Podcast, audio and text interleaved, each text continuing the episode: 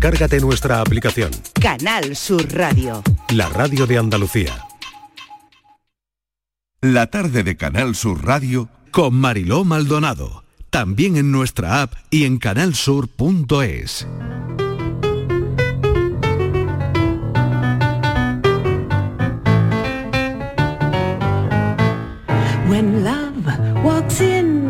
takes you for a spin, oh la la la, c'est magnifique.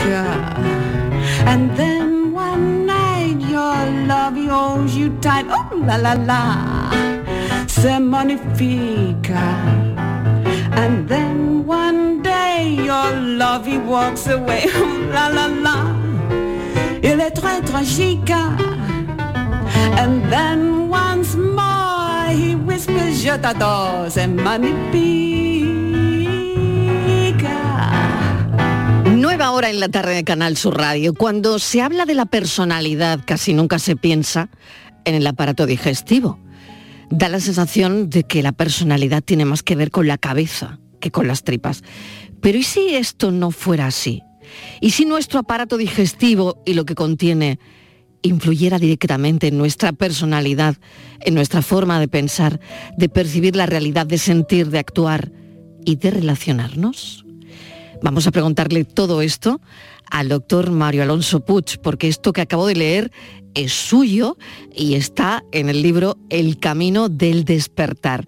El doctor Mario Alonso Puig es médico, es fellow en cirugía por la Harvard University Medical School y, por supuesto, como ya saben, divulgador.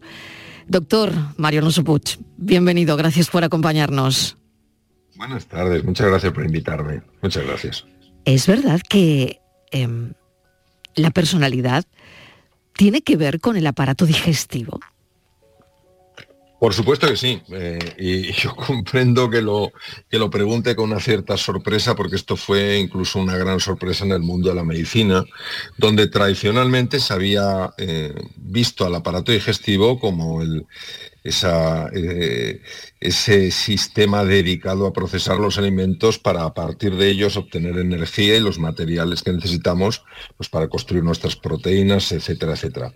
El descubrimiento de que hay un verdadero segundo cerebro en el tubo digestivo se le debe a un gran eh, gastroenterólogo norteamericano, el profesor Gershon, de la Universidad de Columbia, que empezó a eh, mirar al aparato digestivo, digamos, con otros ojos. Y entonces cuando uno mira con otros ojos, ve cosas nuevas. Y, lo que descubrió efectivamente es que ahí tenemos eh, un verdadero cerebro con eh, millones y millones de neuronas que está interactuando constantemente con la población de microorganismos que hay en la parte hueca, que se llama la luz del tubo digestivo, y entre ambos eh, ambos sistemas, la microbiota y el, sistema nervioso entérico, que es el cerebro en el tubo digestivo, son capaces de mandar órdenes al cerebro intracraneal, son capaces de afectar a nuestro estado de ánimo, son capaces de afectar a todos los sistemas del organismo. Esto ha sido una revolución dentro del campo de la medicina y ha explicado por qué hay personas que mejoran de sus cuadros de ansiedad y depresión cambiando, por ejemplo, su dieta, comiendo otras cosas. Qué curioso es todo esto. La microbiota, ¿qué es? Porque hemos oído hablar mucho de ello, pero creo que nadie se ha detenido a explicarnos exactamente qué es eh, la microbiota. La microbiota o microbioma, porque es lo mismo, es el conjunto de microorganismos pueden ser la mayor parte de ellos bacterias, hay algunos virus, hay algunos, algunos hongos, etcétera, etcétera, que viven en la parte hueca del tubo digestivo, que es lo que se llama la luz del tubo digestivo. Entonces esta microbiota estas bacterias eh, están interactuando con, eh, con, todo, con, todo, nuestro organismo. Es decir, eh, aunque no forman parte estrictamente hablando de nuestro organismo, tienen tal nivel de conexión con nuestro organismo que son capaces de afectar a enorme distancia lo que está pasando en nuestro cuerpo. Entonces, eso es lo que, lo que es la microbiota. Dentro de la microbiota hay distintos tipos de gérmenes. Unos son gérmenes más digamos, favorables como serían, por ejemplo, los que se llaman los bacteroidetes, y hay otros que son más agresivos, pero aún así eh, desempeñan alguna función, que son, por ejemplo, los firmicutes. Ambas poblaciones deben estar en un estado de equilibrio muy, eh, muy fino porque lo contrario se produce lo que se llama una disbiosis, es decir, eh, ya hay una población que no es la que tendría que haber. Y a partir de ahí surgen muchos problemas. El más grave de todos, uno de los más graves, es lo que se llama un intestino poroso, intestino permeable, es decir, en ese momento el tubo digestivo deja pasar a la sangre cosas que no debería dejar pasar. Y esto que deja pasar puede ser causa de lo que se llama un síndrome de inflamación crónica de baja intensidad, que está detrás de un montón de enfermedades. Por ejemplo, detrás de cuadros de ansiedad, detrás de cuadros de ansiedad, detrás de enfermedades alérgicas, de enfermedades autoinmunes e incluso de cuadros eh, como por ejemplo el autismo. Podría tener una relación, un cuadro tan complejo como es el autismo con una, un fallo en la permeabilidad del intestino, dejando pasar lo que no tendría que dejar pasar. Qué curioso y qué bien explicado para que todos lo podamos entender. Volviendo al camino del despertar, em, usted utiliza, doctor, la metáfora del camino del héroe, el camino del héroe que es un viaje en el que una persona tiene que reencontrarse consigo misma. Explíquenos un poquito cuál es ese camino y por qué lo ha utilizado como metáfora en el libro.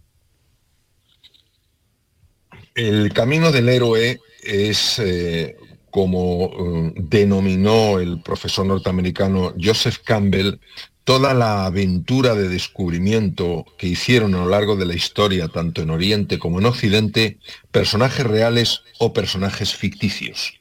Por ejemplo, eh, Buda, el tan conocido Buda, Sakyamuni Buda, emprendió su viaje del héroe. Empezó siendo un príncipe, el príncipe Gautama Siddhartha, en su palacio cerca del Nepal y se transformó en una persona del campo de la, de la mística. Es, es, un personaje real. Sin embargo, hay personajes probablemente ficticios como el rey Arturo eh, y los caballos de la tabla redonda, donde pasándose quizás en algunas historias reales, pues se construye como una especie de mito. Entonces lo que descubrió Joseph Campbell a lo largo de su vida y lo explicó maravillosamente es que todos ellos experimentan lo que se llama un viaje iniciático. Un viaje iniciático es un viaje de transformación eh, que está muy bien descrito por, por Marcel Proust, escritor francés. Dice, el verdadero, el verdadero viaje, el descubrimiento, no es salir a buscar nuevas tierras, sino aprender a ver la vieja tierra con nuevos ojos.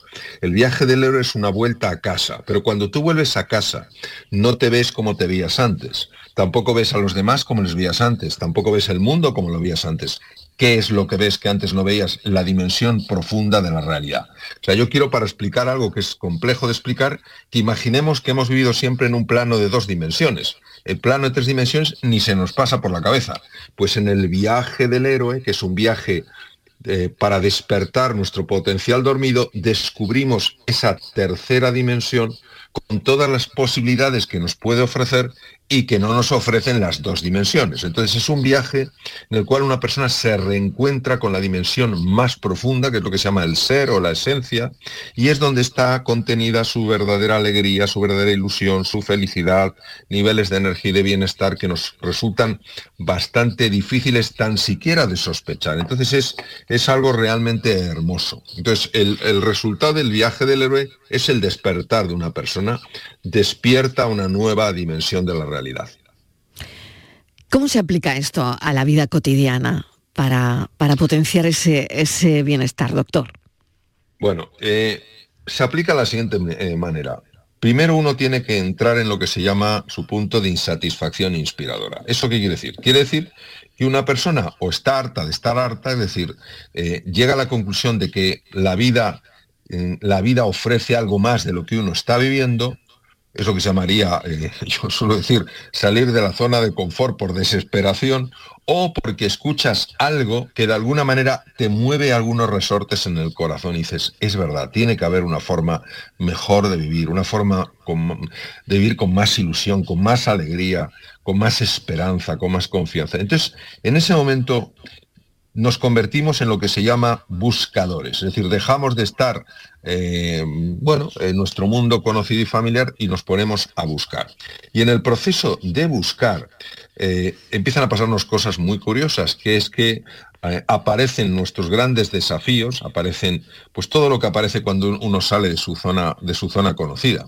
Y aparecen también nuestras grandes oportunidades. Entonces, Dependiendo de cómo una persona eh, gestione esos desafíos y gestione esas oportunidades, así va a crecer de una manera u otra. Entonces, todos hacemos el mismo viaje. Lo que pasa es que lo vivimos de una manera distinta. Es como el que se va, yo que sé, a, Camboya. Pues, eh, pues un grupo va a Camboya, todos van a los mismos sitios, pero todos están viviendo la experiencia de una manera diferente. Entonces, es un proceso tremendamente natural. Ahora que lo estamos hablando parece una cosa súper compleja, súper sofisticada, por eso he necesitado un libro para explicarlo, claro. Y es muy natural. Lo que pasa es que hay que mm, dejar de resistirse a lo desconocido, pensando que porque es desconocido, pues es peligroso, y dejarnos fluir por la vida. Lo voy a explicar con una metáfora. Una bellota está llamada a convertirse en una encina y un gusano está llamado a convertirse en una mariposa. La bellota no tiene que esforzarse para convertirse en encina y el gusano tampoco tiene que esforzarse para convertirse en mariposa, pero tiene que fiarse. Tiene que fiarse de que hay algo en su interior que ha de despertar. Tiene que fiarse de que hay más que lo que muestran sus ojos. El gusano, si se mirara a sí mismo, diría, es imposible que dentro de mí haya una mariposa, porque no se parece en casi nada un gusano a una mariposa. Una bellota le costaría mucho creerse en caso que pudiera pensar que contiene en su interior una maravillosa encina. Nos pasa exactamente igual a los seres humanos. No nos fiamos, no nos creemos que pueda haber algo tan hermoso en nuestro interior. Entonces, Joseph Campbell, aunque utilizaba un abordaje muy diferente al que utilizo yo, sí usaba esa metáfora, obviamente, porque fue el gran estudioso. Es decir, lo que te viene a decir es que el viaje del héroe es un viaje que nos llama a todos para descubrir nuestro verdadero potencial. No solo descubrirlo, sino sacarlo a flote y permitirlo florecer. Utiliza también em, ejemplos de la cultura popular e incluso del cine, eh, de la literatura, ¿no? Pone como ejemplos algunas, algunos personajes de, de ficción para entenderlo mejor, ¿no? Claro, porque voy a poner un ejemplo muy sencillo. Eh, a Joseph Campbell, cuando ya publicó alguno de sus, de sus libros, eh, le invitó eh, George Lucas, el creador de la, de la guerra de la, saga La Guerra de las Galaxias, es el, es el creador, porque fue el que lo escribió y además el, director y, productor. Le invitó a su rancho para que viera en privado el, el, estreno de la película con él. Y Joseph Campbell estaba bastante sorprendido. George Lucas le dijo que gran parte de la inspiración que él había tenido eh, para la Guerra de las Galaxias eh, venía de, Joseph Campbell. Entonces, efectivamente, eh, si nosotros exploramos el cine, si nosotros exploramos la literatura, vamos a encontrar muchas claves para entender que ha sido utilizado con enorme éxito para hablar de estos viajes de transformación eh, de las personas. Si recordamos en la Guerra de las Galaxias, pues gente sencilla, un joven acaba convirtiéndose en un Jedi, en un, caballero de los que pueden acabar con, eh, el reino del mal en el universo, ¿no? Pues pasa exactamente igual. En la, en la Bella Durmiente, por ejemplo, de Walt Disney, las hadas transforman las flechas en flores, y, el aceite hirviendo en pompas de jabón. Decir, todo esto está eh, hablándonos de una dimensión de excepcional profundidad. Se puede ver también en, estudiando físicos de la talla de David Bohm o Albert Einstein, como ellos también lo reflejan. Están hablando todos ellos de una manera magnífica, a veces a través de la poesía, a veces eh, eh, a través del cine, de una dimensión oculta de la realidad que, tiene una excepcional belleza. Antes hablamos al comienzo de esta entrevista de que el tubo digestivo se veía exclusivamente como un sistema para procesar los alimentos y de repente se descubre que además de eso hay otra dimensión que nunca hubiéramos imaginado, que es ni más ni menos que es un cerebro en sí mismo que controla pues para que nos hagamos una idea, eh, hasta que una persona sea obesa o no sea obesa, y no solo por lo que come, sino porque determinados genes de la microbiota son capaces de controlar genes de las células grasas, de los adipocitos, que puede afectar a la posibilidad de desarrollar un tumor o no. Claro, esto es una dimensión oculta, es una tercera dimensión. Pues lo mismo pasa con el camino del héroe. El camino del héroe, el camino que nos lleva a un despertar, pues yo le he llamado el camino del despertar, el camino del despertar lo que nos está hablando es esa dimensión oculta que nos estamos perdiendo. Pues claro, ahora que se sabe que el tubo digestivo es un segundo cerebro, se puede interactuar con él de una manera que afecte a cosas que antes ni se imaginaba que podía afectar. Ahora que sabemos que existe esa otra dimensión en la existencia, esa otra dimensión en la realidad, podemos afectar con nuestra manera de relacionarnos con lo que nos pasa, con nuestra manera de entender las determinadas circunstancias, podemos afectar a lo que nos sucede en la vida y podemos conseguir pues que nuestra vida sea una vida probablemente con un nivel de salud, de bienestar y de felicidad mucho más elevado. Explica usted muy bien en el libro ah, la aceptación y que todo esto se logra a partir de la aceptación, lo que es difícil, por ejemplo, cuando estamos ante un diagnóstico de una enfermedad grave, ¿no? Eh, ¿Cómo conseguimos esa, esa aceptación? Bueno, esta es una de las preguntas más, más, más importantes que tenemos que hacernos y, sobre todo tenemos que distinguir aceptación de resignación. La resignación es un resentimiento callado, es decir, no lo quiero, eh, si pudiera lo, lo tiraría fuera de mi vida, por ejemplo, una enfermedad, pero es lo que hay, me tengo que aguantar. La aceptación es diferente. La aceptación es entender que esa misma enfermedad, que no, que no la quiero, que no me gusta, es verdad que tiene una cara, que es la parte fea, pero hay otra que no veo, que es la enfermedad como camino. Yo en mis 26 años como cirujano puedo decir que hay enfermos que realmente han encontrado que la enfermedad fue su camino para transformar sus vidas de una manera favorable, para saber valorar lo que antes no valoraban, para saber darse cuenta de cosas importantísimas que antes ni siquiera tomaban en consideración. Entonces, la aceptación no quiere decir que yo quiera eso que me ha llegado y que no lo quiero, una pérdida, eh, una enfermedad, lo que sea. Lo que quiere decir es que me abro a un misterio, que es que hay algo que todavía no veo y que le va a dar sentido a eso que estoy pasando y que no me está siendo nada fácil de pasar. Esto es como si a una herida le pusiéramos un bálsamo. La herida está, es verdad, duele, pero con un bálsamo duele de otra manera. Doctor, ¿qué cosas nos impiden llegar a esa aceptación?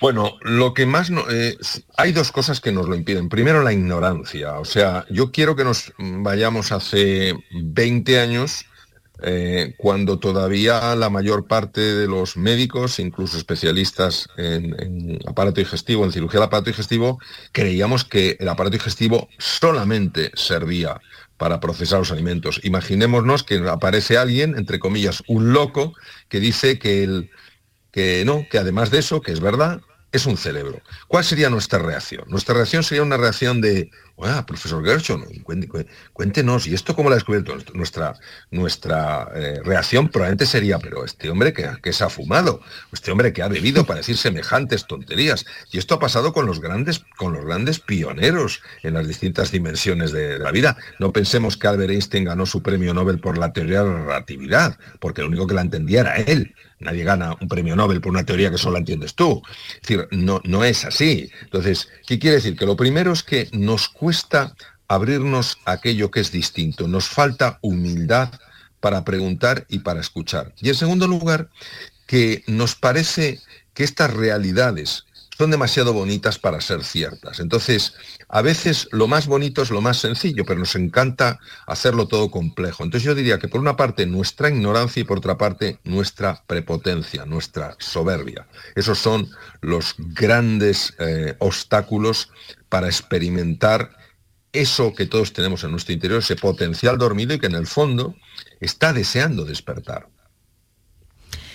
Para quienes estén interesados en empezar ese crecimiento personal, eh, ¿cuáles serían, doctor Mario Alonso Puig, eh, los principales, mm, yo diría, consejos, consejos iniciales basados en ese, en ese enfoque del que estamos hablando, ¿no? Ahora mismo del que usted nos está contando, la aceptación, el autocuidado. Me imagino que también en, todo esto está, porque usted lo mete por aquí, el liderazgo, ¿no? Sí, yo diría que el primer paso eh, que invitaría a dar, porque esto siempre es una propuesta, es una invitación, jamás podrá ser una exigencia ni mucho menos, el primer paso es que nos demos cuenta de hasta qué punto nuestro pensamiento lía las cosas. Nuestro pensamiento, al que valoramos tanto, la mayor parte de las veces, lo lía todo.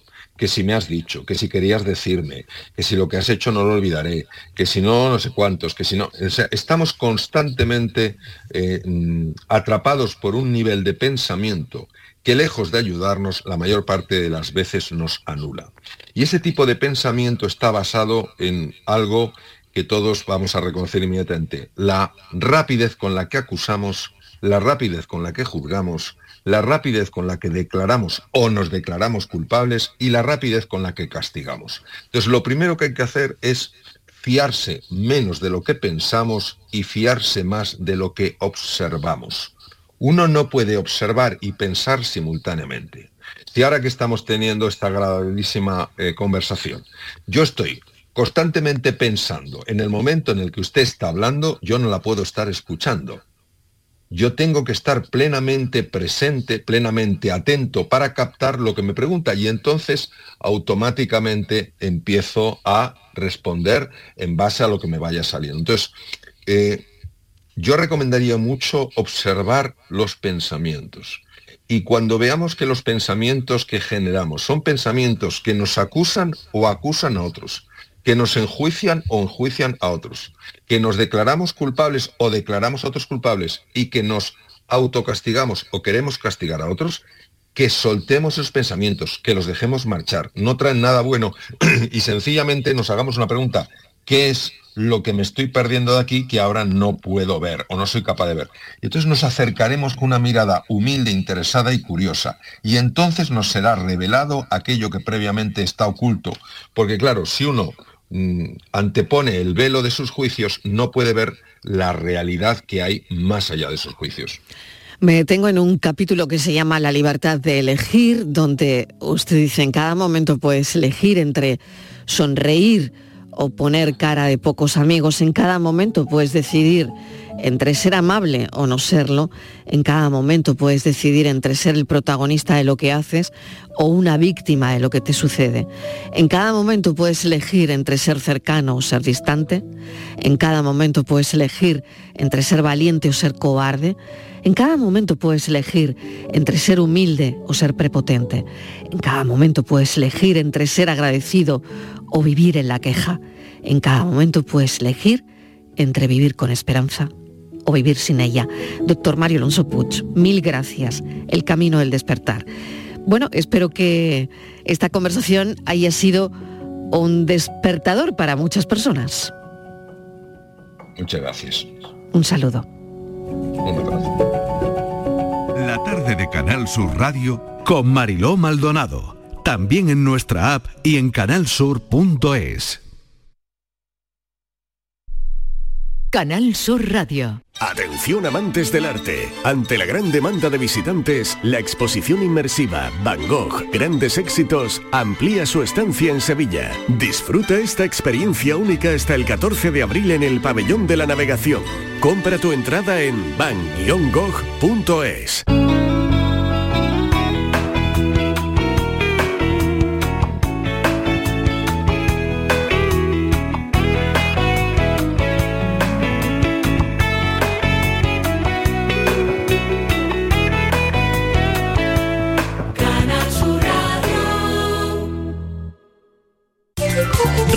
en Rapimueble, simplemente más bajas. Dormitorio 139 euros. Apilable de salón, ahora 159 euros. Más ahorro, más ofertas, más barato. Solo en Rapimueble, líder en rebajas y paga en 12 meses sin intereses. Más de 230 tiendas en toda España y en rapimueble.com.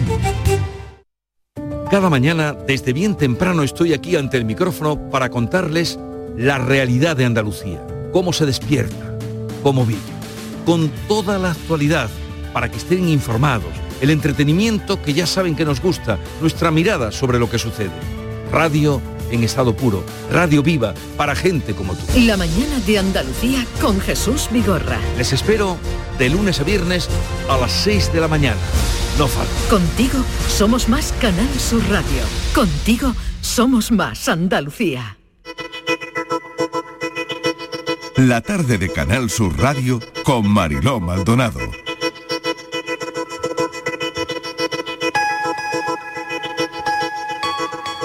Triste noticia, a esta hora acabamos de conocer que ha muerto el cineasta Ventura Pons a los 78 años.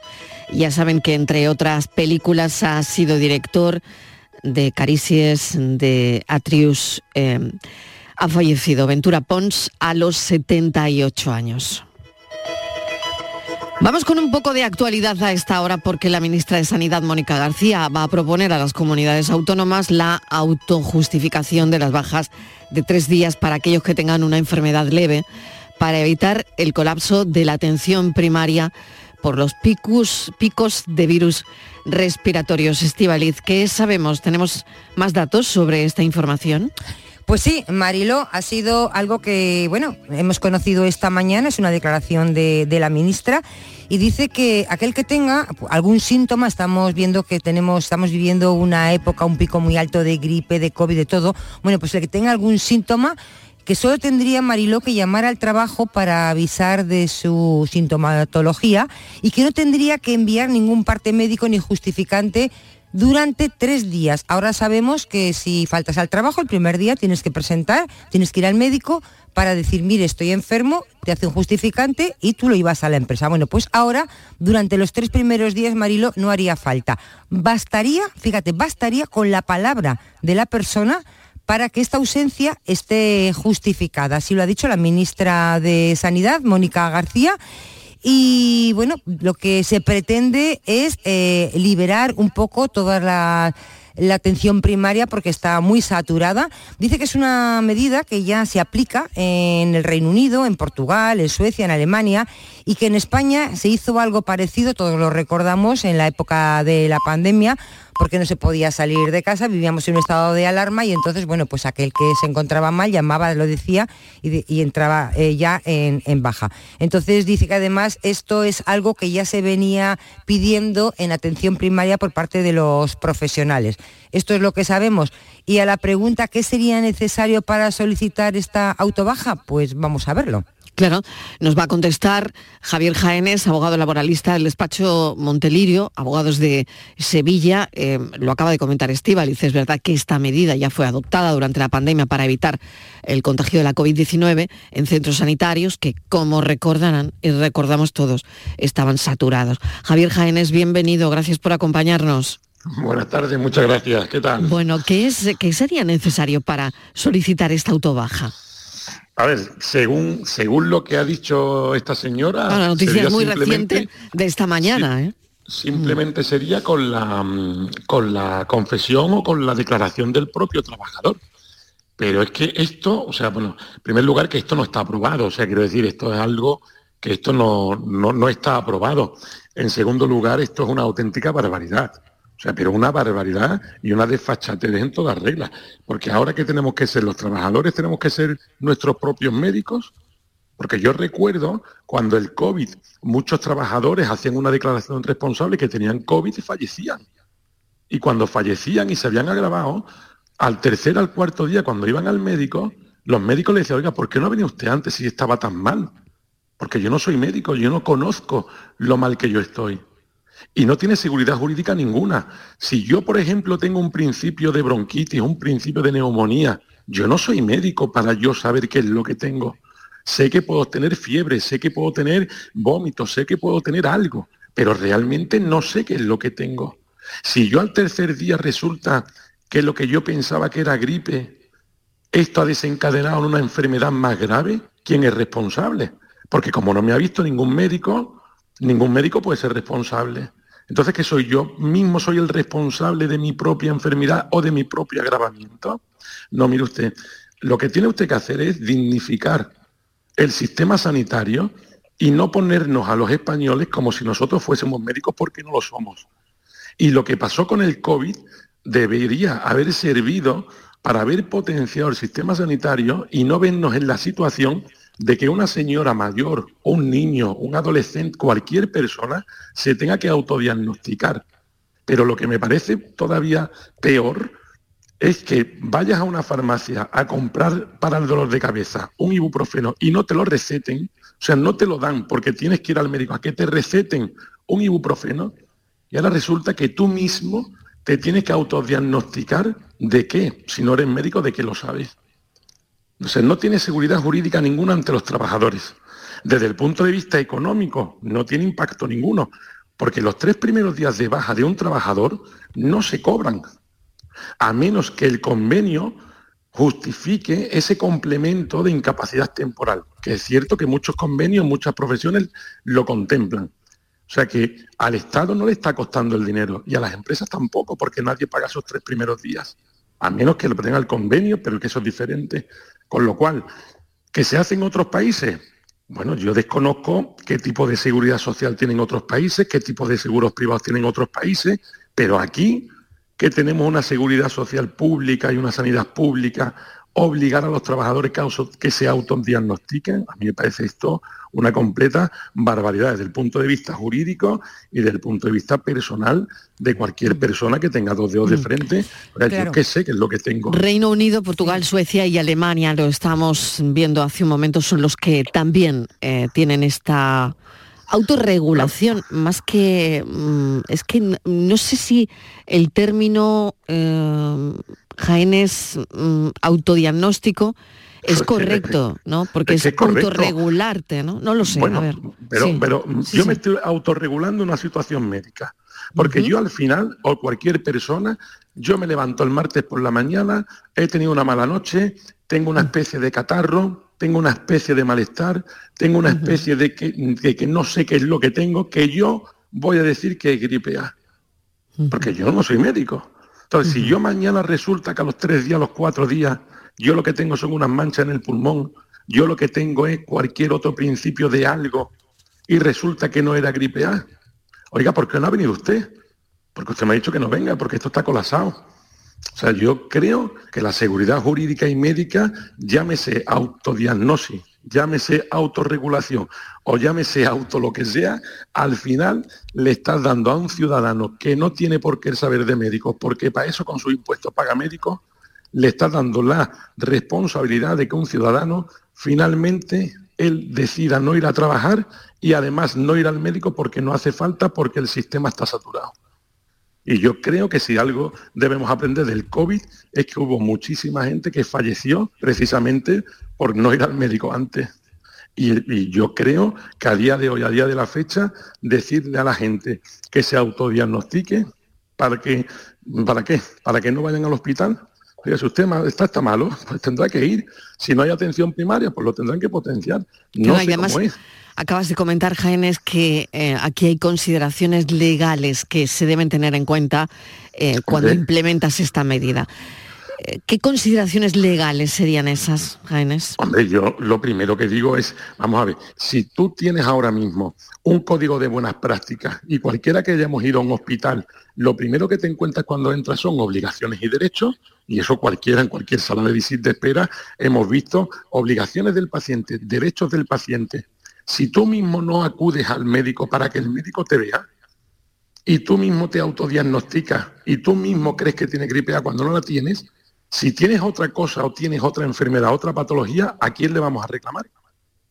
Al trabajador. ¿A quién, a quién le exigimos? ¿Al En propio este trabajador? caso, al propio trabajador, ¿no? Claro, ¿Y qué es, dice? es- Y entonces, es donde tú ¿y qué crees que está el, el- el- exactamente la, la consideración legal que se debería tener en cuenta, ¿no? Es que hay una consideración legal que al final, Mm. eh, si yo soy tutor, imagínese que yo tengo eh, la tutela o la curatela de mi madre porque está mayor, porque ya no se gobierna, yo soy su tutor, y yo resulta que mi madre se levanta y yo decido no llevarla al médico porque yo la autodiagnostico o no va al colegio, o no va, en fin, a alguna persona que dependa de ti en cualquier tema, pues, pues un trabajador que esté trabajando en un programa de necesidades específicas, por ejemplo, que los hay muchísimos, pues yo decido que no vaya.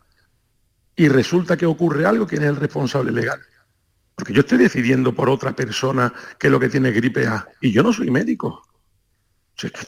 Vamos, yo, mm, mm, y si pasa algo, si fallece o si tiene un empeoramiento de alguna, eh, ¿quién es responsable aquí? Claro, por otro lado, no- Javier, yo no sé si eh, hemos hablado de que bueno, hubo una experiencia previa de esta medida en, en pandemia, ¿no? ¿Qué aprendimos de eso? ¿Qué consideraciones legales em, o, o- o- o problemas ¿Cuántos legales hay? ¿Cuántos, Claro, cuántos pleitos hay? O sea, ¿cómo están los juzgados ahora mismo de demanda frente al COVID? ¿Demandando a quién? Se demandaban a comunidades autónomas. Se Pero qué lecciones legales o qué lecciones se pueden extraer de, de aquella Desde luego. implementación, ¿no? Si- Y si se puede extraer luego. alguna, que no lo sé. Pero es que la única experiencia que puede servir de esto, o sea, es que realmente alguna persona y muchos oyentes saben que han perdido muchísimos familiares porque fallecieron muchísimas personas y tienen demandados a hospitales por falta eh, de diagnóstico eh, claro. Tienen demandados ayuntamientos, tienen demandados a 200.000 organismos. Ahora, ¿a quién vas a demandar si ocurre algo? O sea, si algo nos enseñó el COVID fue, porque con el COVID todavía, como no se sabía lo que era, no había medicamentos, acuérdate aquellos respiradores que se ponían y, y- y aquello era una cosa nueva. Oiga, bueno, vale, pues tiene, tiene, puede tener cierto margen de, de- de aceptación el, el que, oye, que esto es algo nuevo, pero es que estamos hablando de una gripe A que en teoría hay vacuna y que en teoría, eh, que, que, oiga, que están colapsados, pues muy bien, pero ¿cómo vamos a dejar sin, visitar a una persona que un médico vea si hay algo raro o no hay algo raro? Pero como no hay médico, usted diga que usted tiene eso y punto y final y ya está. ¿Y qué situación jurídica o qué situación legal? Si mañana resulta que mi mujer o yo mismo resulta que si hubiese ido a tiempo, se hubiese localizado algún tipo de infección, algún tipo de enfermedad y el ir tres días más tarde ha afectado negativamente, ¿a quién demandamos? ¿Al gobierno que nos ha dicho que nosotros mismos nos autodiagnostiquemos? Es que esto yo de verdad, vamos, yo y, y la verdad que desde que ha salido esta noticia, en la puerta de los juzgados, hablando los compañeros hoy, y todo el mundo decíamos que esto era una auténtica barbaridad, porque es que no hay manera. Se le puede llamar como se le quiera llamar, ¿eh? autodiagnosis, autorregulación, como se le quiera llamar, pero al final al ciudadano le están dando la oportunidad de decidir que si tiene una enfermedad o no la tiene sin ser médico. En mi opinión, cada uno tenemos la nuestra. Estivaliz, no sé si tienes alguna cuestión más. Sí, tengo. mm, estoy escuchando y es que a mí me parece un poco complicado. Creo que tiene Javier muchísimas lagunas. Tú decías, tú no te puedes diagnosticar. Pero supongamos que esto. eh, bueno, porque como lo que se pretende es ahorrar miles de consultas, porque están todo saturado y entonces han pensado que esto es una buena idea. Tú imagínate que yo tengo un síntoma mañana y. Porque te dicen, cuando tengas un síntoma te quedas en tu casa. Un síntoma, yo me puedo mañana levantar, eh, porque claro, yo, ¿qué síntomas mm, son? Me voy a meter en internet porque yo no he ido al médico, yo no sé qué síntomas son. Me duele el cuello, vale, tengo fiebre, malestar, me quedo en mi casa y resulta que no es nada. Es un resfriado o es que yo qué sé, que he tenido un... me ha pasado un virus de repente. Y dentro de una semana vuelvo a estar mala, que estoy cada todas las semanas me cojo tres días o dos días.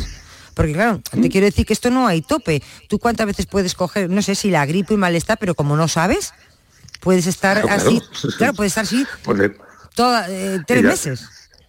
Y ya el problema no es ese, el problema es que si es una gripe, digamos, o es un resfriado, digamos, habitual o normal, lo que sea, pues yo no soy médico, no, no, no, no- no lo sé expresar, pero si es una enfermedad más o menos normal, bueno, pues se quitará, no se quitará o se dejará de quitar. Pero ¿y si resulta que esos tres días que están mal hoy y la semana que viene otros tres y dentro de un mes otros tres, al final resulta que no era un resfriado, sino que era otra cosa que se podía haber atajado a tiempo, pero como no has ido al médico, no se te ha puesto el tratamiento adecuado y entonces eso desencadena en una enfermedad o en una dolencia posterior que no se puede evitar o que se ha agravado por la falta de inactividad de fármacos. ¿Quién es el responsable de eso? ¿Quién es el responsable? Claro, claro. ¿Quién? Oiga, haber venido. Pero si usted me ha dicho que no vaya, si me, o sea, si es que me está dando a mí la facultad de yo ser mi propio médico. Porque lo que hoy puede ser un, un resfriado común, un moqueo común, eh, un, un- en fin, cual- un dolor de cuello común, oiga, pero es que eso a lo mejor es una meningitis. ¿Esto, ¿Esto puede generar problemas laborales? Porque Hombre, en, pequeñas empresas, por ejemplo, puede provocar, yo qué sé, no sé, porque despidos, eh, no lo sé, puede provocar... Ver, de- de- no dentro de despidos como tal, porque realmente a partir del tercer día, o sea, un trabajador se puede poner malo. Claro, es que voy, al principio de, lo- de la conversación. O sea, las empresas, los empresarios, pagan seguros sociales para que sus trabajadores tengan, eh, eh, que tengan sus médicos. Las empresas, los empleados, todos pagamos dinero para tener un servicio médico público que se paga con los impuestos de todo el mundo. Y en condiciones normales un trabajador se puede poner malo, Dios no lo quiera, que se ponga nunca, se puede poner tantas veces como quiera siempre que esté justificado y no es motivo de despido ni mucho menos. Pero es que esta cuestión no es un momento, no es una cuestión de despido, es una cuestión de inseguridad médica y de inseguridad, porque ahora hay muchas empresas que tienen mutuas que ven a los trabajadores. ¿Tampoco los ven las mutuas privadas los trabajadores? Porque hay muchos que tienen sus propios médicos. Empresas grandes tienen sus propios médicos tampoco van a sus propios médicos, como te puedes autodiagnosticar, pues no vayas a ningún sitio. O sea, yo creo que no es una cuestión, es una cuestión más de inseguridad jurídica respecto a exigir un derecho que tenemos todos por los impuestos que pagamos y que, y que al final le está dando a un trabajador la posibilidad de que él mismo diga si él está enfermo, ojo, y qué tipo de enfermedad. ¿Qué va a ser lo siguiente? Que vayamos a comprar los fármacos a nuestro criterio también. O sea, si por un lado no me dejas comprar, ni siquiera me estás dejando comprar una farmacia un Espiricén. No me estás dejando comprar ibuprofeno. Claro, el tema al final de, las consultas, Javier, era el, evitar el contagio, me imagino, ¿no? En el, centro de salud, amén de lo que tú estás comentando, ¿no? del colapso de los centros sanitarios. ¿no? Claro, pero que al final tú evitas un contagio, o entiendo yo, Marilo, que tú evitas un contagio de una persona sana Oiga, usted está bien, pues no salga a la calle porque se puede contagiar. Oiga, usted está mal, no salga a la calle porque puede contagiar, puede contagiar a otros. Entonces, al final, el, dejarte en tu casa y el privarte de salir o de entrar y de relacionarte, estoy de acuerdo que de alguna forma hay que evitar el contagio y el contacto. Y yo estoy de acuerdo con eso. Pero yo lo que estoy diciendo es, si una persona tiene síntomas, tendrá que ir a un médico que el médico le diga lo que tiene. O sea, vaya al médico. Mm. Vaya usted al médico. Y si tiene que potenciar las consultas primarias, pues se tendrán que potenciar. Porque entonces, ¿de qué nos ha servido el COVID? Cuando hay médicos que han fallecido, ¿cuántos sanitarios no han fallecido también por estar en primera línea de batalla? Entonces al final ahora dice, oye, tengo un ciudadano que puede ser que tenga una gripe, puede ser que tenga un resfriado, o, o a ver qué es lo que tiene. Bueno, no, usted no se preocupe, que ese tres días en su casa, si no se muere, vaya a trabajar y si se muere, pues Dios dará. Y si se muere, ¿a quién le reclamamos? Ah, no, no, que hubiese ido al hospital. Bueno, bueno, pescadilla que se muerde la cola. Sí. es complicado, ¿no? sí, bueno, quizás sea más simple, ¿no? Quizás sea más simple. Javier Jaénes, muchísimas gracias. Hemos querido analizar la, la medida que conocíamos esta mañana que la ministra de Sanidad, Mónica García, va a proponer a las comunidades autónomas la autojustificación de las bajas de tres días para aquellas personas que tengan enfermedad leve para evitar el colapso de la atención primaria por los picos de virus respiratorios que se están dando estos últimos días en nuestro país. Javier Jaénes es abogado laboralista y hemos comentado la medida con él. Gracias Javier, un saludo. Gracias a vosotros, un saludo, adiós. Seis menos cuarto. La tarde de Canal Sur Radio con Mariló Maldonado. Te levantas muy temprano, madrugas mucho, trabajas o estudias de noche. Cuando casi todo el mundo duerme menos tú, ya estamos contigo. En la mañana de Andalucía, el Club de los Primeros de Canal Sur Radio, con Charo Padilla, de lunes a viernes desde las 5 de la mañana. Contigo somos más Canal Sur Radio. Contigo somos más Andalucía.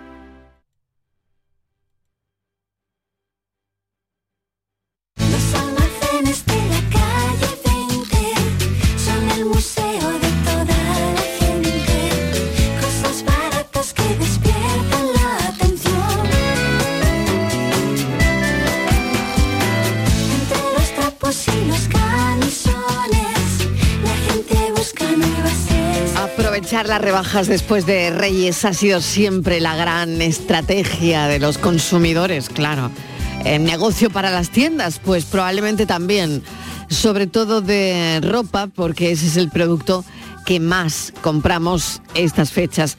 Pero merecen la pena esperar a las rebajas porque una tiene la sensación que de rebajas o de promoción que es como se dice ahora, llevamos todo el año. Vamos a hablar con Cutiño sobre esto, es delegado de la OCU en Andalucía. En los precios de rebajas, ha dicho la OCU, se da mucha picaresca, engaños también en el comercio online. Así que ojo con todo esto. Pero la pregunta es muy concreta. Cutiño, ¿vale la pena esperar a las rebajas? ¿Qué tal? Bienvenido. Hola, buenas tardes y feliz año. Feliz año. Pues teóricamente debería de valer la pena, eh, fundamentalmente además en años como este en el que hemos estado sometidos a una tremenda tensión inflacionista que nos ha apretado por todos lados. Entonces las rebajas deberían de ser una buena oportunidad para comprar aquello que necesitamos a un precio pues más reducido del que ha tenido eh, en temporada. De hecho, mm, normalmente mm, debería de ser así. ¿Qué es lo que pasa? Eh, que también hemos encontrado y, lo venimos denunciando eh, con campañas como por ejemplo la del Black Friday, donde hemos hecho un control exhaustivo de precios y que en el fondo son unas rebajas en otro periodo. Eh, nos vamos encontrando con que cada vez más se recurre, sobre todo, hablo sobre todo del comercio online, quizás en, en, el comercio convencional pues pueda resultar un poco más, más complicado, pero en el comercio online vemos cómo se inflan los precios anteriores para aparentar una rebaja que no es real. De hecho, en el último Black Friday, pues lo que supuestamente era una rebaja media de entre el 20 y el 25%, realmente en los productos que nosotros controlamos, y fueron miles, eh, era una subida de precios de media del 3%. Es decir, que no solo no bajaban, sino que además subían. ¿Por qué? Porque en los 30 días anteriores al inicio de la rebaja, que es el periodo que marca la ley para tomar el precio de referencia, lo que se hacía era subir el precio del producto eh, para luego aparentar una rebaja inexistente. Es decir, un producto que vale 100 lo subo a 150, luego lo bajo a 125, el consumidor piensa que se ahorra 25 cuando en realidad está pagando 25 más. ¿no? Este, esto es lo que hemos detectado eh, y lo que se puede dar también en cualquier otro periodo de rebaja, entre ellas estas rebajas de invierno. Ya digo que, que me refiero muy concretamente al comercio online, pero realmente, eh, bueno, esa picaresca siempre se ha intuido que podía existir también en el comercio tradicional, ¿no? ¿Cuántas veces no hemos tratado de levantar la etiqueta del precio rebajado y nos hemos llevado la sorpresa con el precio que, hay debajo, ¿no? Me ponen precio ahora, yo recuerdo una americana 50 euros, levanté la etiqueta y era 49,99 el precio sin, no rebajado, ¿no? Qué horror, ¿no? Pues, este, este tipo de cosas se daban a lo mejor de forma más residual. Ahí nosotros lo que recomendamos mucho es que la compra de rebaja sea una compra eh, planificada en la que hayamos hecho un seguimiento del precio del producto en, los 30 días anteriores, que es lo que marca la ley, eh, para saber si realmente el precio que nos están ofreciendo como rebajado es real o no es real. Es decir, si realmente se ha producido una rebaja sobre el precio anterior o no ha sido así. Ya 8 de enero no significa lo que significaba a lo mejor hace algunos años, ¿no? Y por otro lado, el pequeño comercio también sufre, ¿no? las consecuencias de que convivamos con descuentos, ofertas y promociones de casi, casi manera permanente, ¿no? Pues sí, lo que pasa es que realmente eh, hay que entender las quejas del comercio tradicional, eh, aunque desde OCU siempre por, por una liberalización. Eh, eh, sobre todo en todo lo que se refiere a, los periodos, a los horarios y tal, porque es que al final la realidad es que tienes que competir con un mercado que está absolutamente abierto eh, y en el que tú puedes comprar en cualquier lugar del mundo 24 horas al día, 7 días a la semana, 365 días al año. Aquí o, realmente te adaptas a ese tipo de, competencia que puedes encontrar o, o lo tienes complicado. Es verdad que quizás antes el hecho de concretar la rebaja en unos determinados periodos eh, podía llevar a hacer pensar que eso pudiera limitar las prácticas eh, promocionales de las grandes cadenas comerciales, pero la realidad también era muy distinta ¿eh? y existían los días dorados y, y mm, rebajas bajo cualquier tipo de, de subterfugio.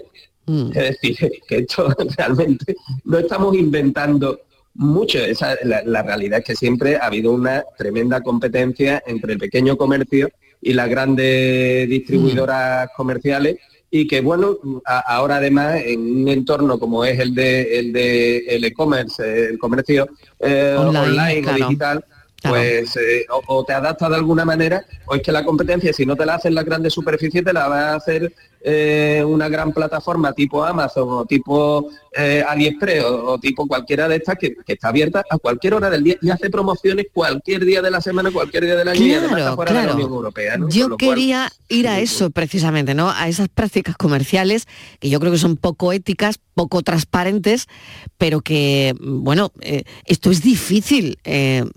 Es muy difícil competir con esto, ¿no?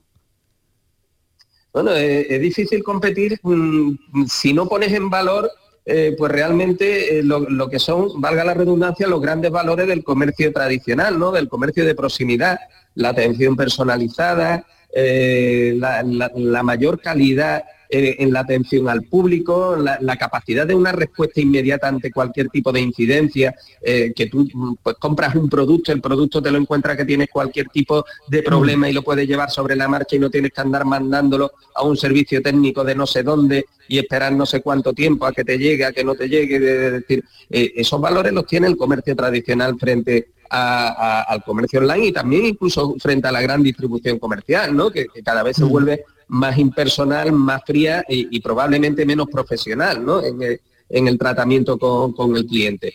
Eh, son sus valores a la hora de competir, evidentemente. Eh, pegarle un mordisco al pez chico al pez grande siempre es complicado, pero hay que adaptarse a este tipo de, circunstancias y, y nosotros lo que sí hemos pedido es que se adopten todo tipo de medidas por parte también de las administraciones públicas para estimular esa competencia y para dotar de herramientas al comercio tradicional, eh, porque nosotros además apostamos porque entendemos que tiene que haber todo tipo de formato para que haya competencia. A nadie le interesa eh, que desaparezca el pequeño comercio, ni mucho menos, todo lo contrario. El pequeño comercio es un gran competidor del comercio eh, de, las grandes distribuidoras y, hay que fomentarlo, pero también tiene que ser consciente de- del nuevo escenario en el que están compitiendo. Estivaliz, no sé si tienes alguna cuestión. Una siempre te- piensa cómo va a evolucionar Sí. todo esto, ¿no? Cómo va a evolucionar el comportamiento del consumidor, el pequeño comercio ante todo esto, ¿no? El e-commerce, eh, todo esto que tenemos ya encima, ¿no? Sí. Bueno, tenemos rebajas, empezaron ayer Mariló, están hasta el 28 de febrero y el cálculo de, eh, de que se van a gastar los andaluces aproximadamente de media va a ser entre 115 y 150 euros. Estamos hablando de los precios. Eh, OCU ha hecho un decálogo de consejos, pero yo le quería preguntar por la calidad de, de lo rebajado, de los productos, porque nos fijamos a veces mucho en el precio, pero no sé eh, si tanto en la calidad, porque eh, los productos rebajados tienen, se pueden diferenciar en algo en los productos que había antes o tienen que tener la misma calidad, tiene que ser el mismo producto. José Carlos. Tiene que ser el mismo producto, Estival, y por eso precisamente se pide, se exige legalmente que el producto rebajado haya estado a la venta al menos durante un mes antes del inicio de la rebaja. Es decir, tiene que ser un producto de temporada, si no estaríamos hablando lo que comentabas antes. Si es un producto con calidad de rebaja es porque está fabricado expresamente para la rebaja y vale lo que vale.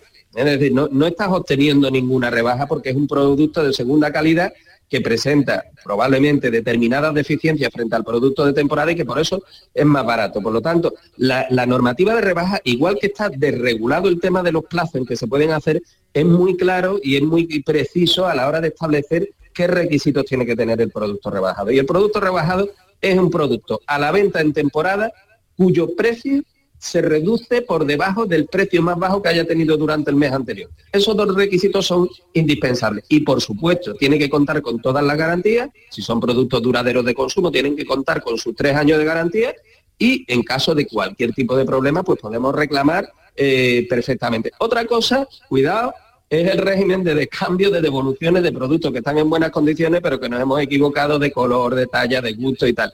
Ahí hay que estar, en el comercio convencional, hay que estar a la oferta que haga el establecimiento para saber a qué debemos de atenernos, porque nos podemos encontrar con que solo nos admitan el cambio durante unos determinados plazos, por vale, o directamente que no nos admitan el cambio, ¿eh? que nos lo hayan advertido y no nos admitan el cambio.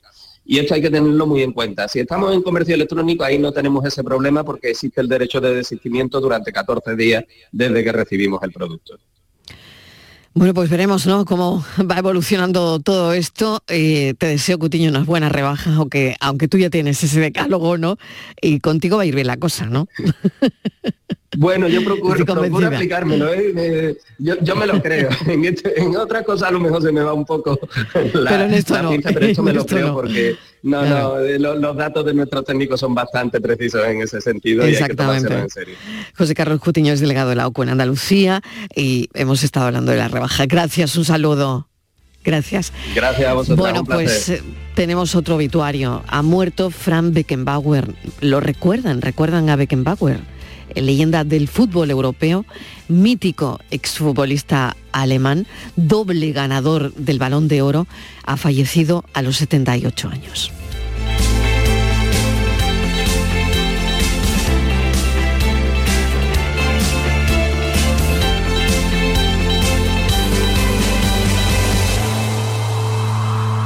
Les recordamos a los oyentes que a partir de las seis en punto de la tarde nos cuidamos, así que hoy les recuerdo que hablaremos de acúfenos. Vamos a definir qué son enseguida y hablaremos con nuestros expertos. Hoy en el espacio por tu salud, acúfenos. En nada, en un minuto y medio. Yo que he luchado por ti, que me he dejado la voz, ahora no estoy a la altura. Que nunca hice nada bien, que me pregunté por qué sangra la herida y no cura. Yo que te quise explicar, tú no quisiste escuchar, planeaste sobre la duda. Debo pensarlo mejor, evitar la tentación, Dios ayuda a quien madruga. Tanto que decíamos que el sol